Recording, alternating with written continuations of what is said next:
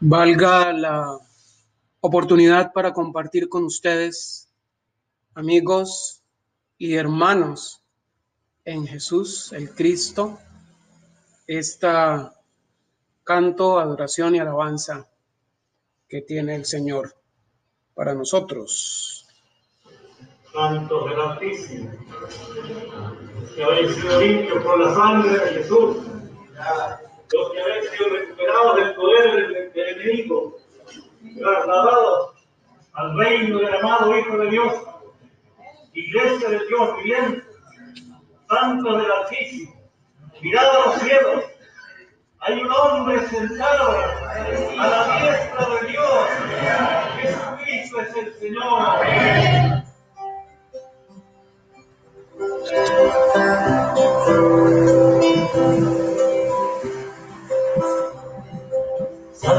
Del Altísimo, mirad a los cielos.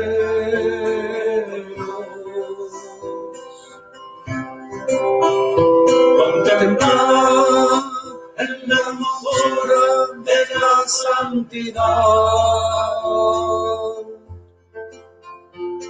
Hay un hombre sentado a la diestra de Dios. Hay un hombre sentado a la diestra de Dios. Santos del Altísimo, mirad a los cielos.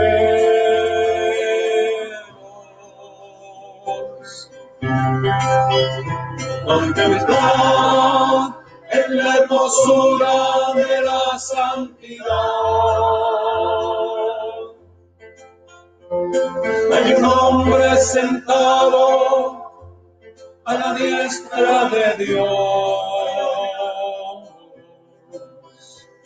Hay un hombre sentado a la diestra de Dios.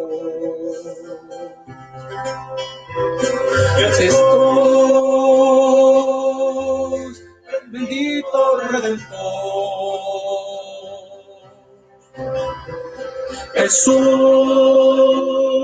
varón aprobado por Dios.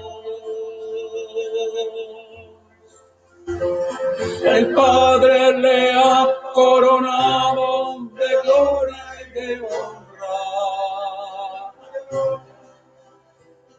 hay un hombre sentado a la diestra de Dios. Santos del Altísimo, mirad a los cielos.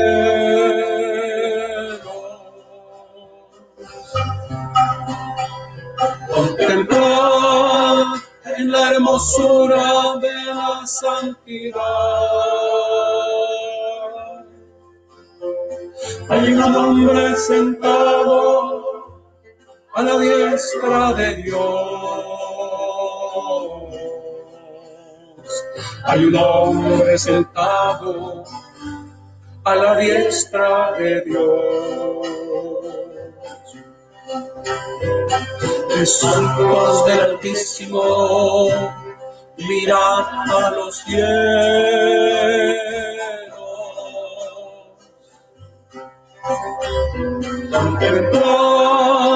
En la hermosura de la santidad.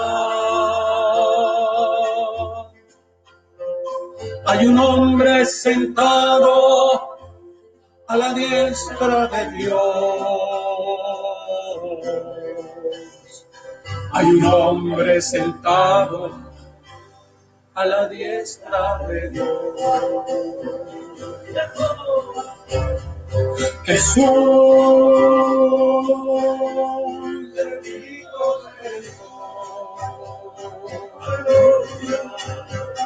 Jesús, varón aprobado por Dios. El Padre le ha coronado de gloria de gloria. Hay un sentado a la diestra de Dios. Que Jesús, bendito Redentor, Jesús, varón aprobado por Dios. Padre le ha coronado de honra y de gloria. Hay un hombre sentado a la diestra de Dios. Jesús, bendito Redentor. Jesús, varón aprobado por Dios. Hay un hombre le ha coronado de honra y de gloria. Hay un hombre sentado a la diestra de Dios. Hay un hombre sentado a la diestra de Dios. El Hijo de Hombre ha sido sacado. Jesús el Señor.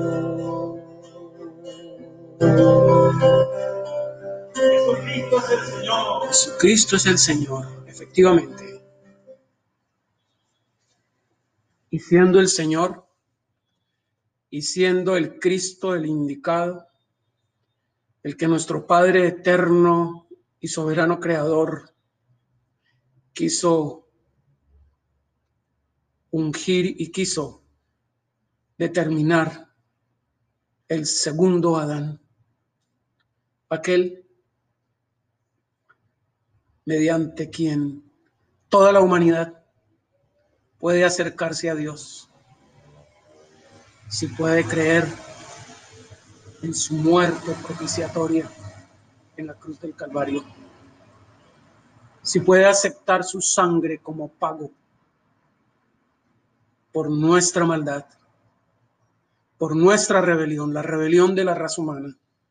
Como raza humana somos seres que nos hemos corrompido y que hemos creado una civilización corrupta, una civilización en cuyo centro solamente está aparentemente el mismo ser humano, pero que tras él está el engañador, aquel que engañó desde el principio y continúa engañando y engañará a todo aquel que no acepte ni vea ni reciba, ni comprenda que Dios ha señalado a Jesús de Nazaret, el Cristo,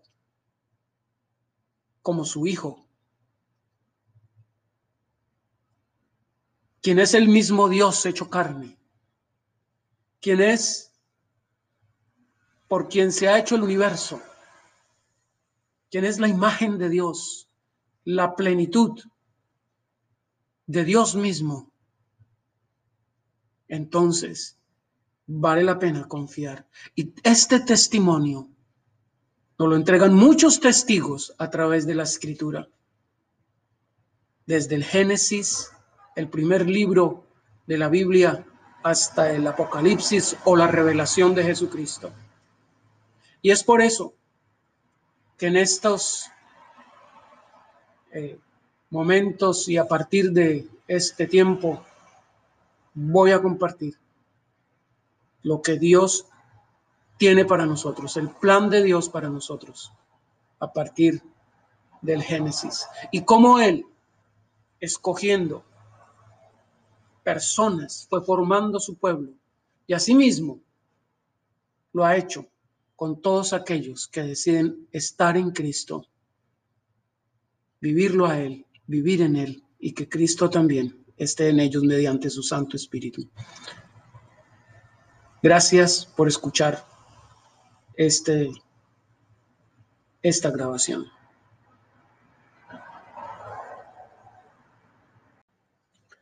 Continuando con este primer, eh, esta primera grabación, entonces me permito leer de este hermoso libro, El Dios de Abraham, Isaac y Jacob, del hermano Ni, Ni Tochen.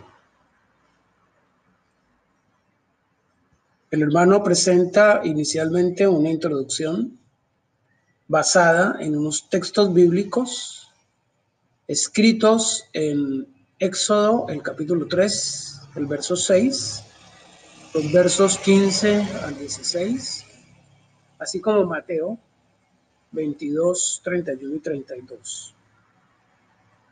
Dice el hermano, primero, leemos en la carta de primera a los Corintios, verso 10, 11, donde dice, y estas cosas acontecieron en figura.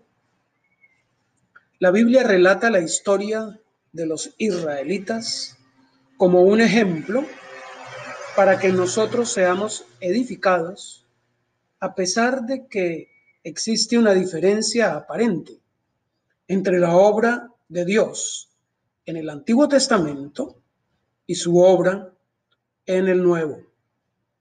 El principio es el mismo en ambos. El principio que Dios usa al actuar hoy es el mismo que usó en el pasado. Dios escogió a los israelitas para que fueran su pueblo y también escogió un pueblo de entre los gentiles como con el mismo propósito. Lo menciona en Hechos 15, 14. La Biblia dice que nosotros somos conciudadanos y miembros de la familia de Dios, allí en Efesios 2.19, y que somos los verdaderos judíos, en Romanos 2.29.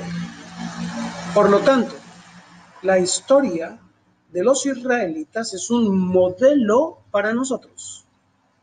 Examinemos la manera en que Dios se relaciona con su pueblo. Es decir, la manera en que Él edifica a su pueblo.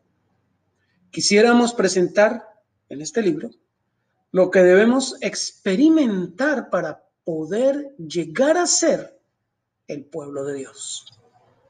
Discutiremos esto estudiando la historia de Abraham, la de Isaac y la de Jacob pues cada uno de ellos ocupa un lugar específico en la Biblia. Segundo, la Biblia nos muestra que el pueblo de Dios tuvo dos comienzos. En primer lugar, comenzó con Abraham, porque la elección y el llamamiento de Dios se iniciaron con él. Y comenzó también con la nación de Israel. Dios les dijo a los israelitas que serían su pueblo de entre todas las naciones. Ellos llegarían a ser un reino de sacerdotes y una nación santa. Lo dice allí en Éxodo 19, 5 y 6. De manera que Abraham fue un comienzo específico del pueblo de Dios e igualmente lo fue la nación de Israel. En medio de estos dos comienzos, Dios obtuvo tres personas, Abraham, Isaac y Jacob. Primero Abraham, luego Isaac y luego Jacob. Y en adelante Israel como nación. Desde entonces, la nación de Israel se convirtió en el pueblo de Dios. Y Dios tenía un pueblo que le pertenecía. Podemos entonces decir que Abraham, Isaac y Jacob son los cimientos de la nación de Israel. Sin Abraham, sin Isaac y sin Jacob, no existiría la nación de Israel y por ende tampoco existiría el pueblo de Dios, pues este es formado mediante las experiencias de Abraham, de Isaac y de Jacob. Tercero, es interesante notar que Dios dijo, yo soy el Dios de Abraham, Dios de Isaac y Dios de Jacob. Éxodo 3.6. Él dijo esto en el Antiguo Testamento. Y Jesús de Nazaret, el Cristo, el Señor Jesucristo, se refirió a esta cita en el Nuevo Testamento. En el título, el Dios de Abraham, el Dios de Isaac y el Dios de Jacob, se cita en los evangelios de Mateo, de Marcos y de Lucas. Mateo 22, 32. Marcos, Lucas, Marcos 12, 26. Lucas 20, 37. Además, el Señor Jesús dijo que veremos a Abraham, a Isaac y a Jacob en el reino de Dios. Lucas 13, 28. ¿Y qué? Vendrán muchos del oriente y del occidente y se reclinarán a la mesa con Abraham, con Isaac y con Jacob en el reino de los cielos. Mateo 8, 11. Él solamente menciona los nombres de Abraham, Isaac y Jacob. Esto muestra que tanto Abraham como Isaac y Jacob ocupan un lugar especial en la Biblia. Cuarto, ¿por qué Abraham, Isaac y Jacob ocupan un lugar tan especial en la Biblia? Porque Dios desea elegir hombres sobre los cuales establecer su nombre y a los cuales constituir pueblo suyo. Dios comenzó a reunir para sí un pueblo con Abraham. Su comienzo espiritual fue Abraham y su obra en él nos muestra la experiencia por la cual el pueblo de Dios debe pasar. Todo el pueblo de Dios tiene que pasar por esta experiencia. Primero, Dios le dio a Abraham experiencias particulares y luego, por medio de él, transmitió estas experiencias a todo su pueblo. Luego hizo lo mismo con Isaac y más tarde con Jacob. Así que la nación de Israel está fundada sobre Abraham, Isaac y Jacob. La disciplina que recibieron estos tres seres humanos delante de Dios y las experiencias que atravesaron culminaron en la formación del pueblo de Dios. Por tanto, la totalidad de las experiencias de Abraham, de Isaac y de Jacob son las experiencias que deben tener todos los que constituyen el pueblo de Dios. Lo que ellos lograron debe ser lo que todo el pueblo de Dios debe lograr. Si solo tenemos la experiencia de Abraham, o si solo tenemos la experiencia de Isaac, o si solo tenemos la experiencia de Jacob, no podemos llegar a ser el pueblo de Dios. Pues una sola de estas no basta. Necesitamos hacer nuestro lo que lograron Abraham, Isaac y Jacob para llegar a ser el pueblo de Dios. Dios le dijo a Isaac, yo soy el Dios de Abraham, tu padre. Yo estoy contigo y te bendeciré y multiplicaré tu descendencia por amor de Abraham, mi siervo. Génesis 26, 24. A Jacob le dice, yo soy Jehová, el Dios de Abraham, tu padre, y el Dios de Isaac. La tierra en que estás acostado te la daré a ti y a tu descendencia. Capítulo 28, verso 13. A los israelitas les dice, y os meteré en la tierra por la cual alcé mi mano jurando que la daría a Abraham, a Isaac y a Jacob.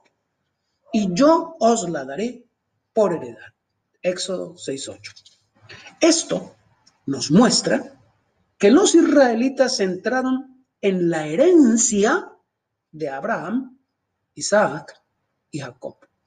No tenían ninguna heredad propia, así que entraron en la herencia de esos tres hombres. Cada uno de estos ocupa una posición específica delante de Dios. Sus diferentes experiencias espirituales tipifican tres principios espirituales diferentes. En otras palabras, todo el pueblo de Dios debe contener el elemento de Abraham, el elemento de Isaac y el elemento de Jacob. Sin estos elementos no podemos ser el pueblo de Dios. Todo verdadero israelita y todo miembro auténtico del pueblo de Dios debe decir que Abraham, que Isaac y Jacob son sus progenitores. No basta con decir que Abraham es nuestro progenitor, porque Ismael y sus descendientes también pueden decir lo mismo. Tampoco es suficiente decir que Abraham e Isaac son nuestros padres, porque Esaú y sus descendientes pueden decir igual. El pueblo de Dios tiene que decir que sus padres son Abraham, Isaac y Jacob. Tenemos que incluir a Jacob como nuestro padre a fin de ser aptos como pueblo de Dios. Los necesitamos a los dos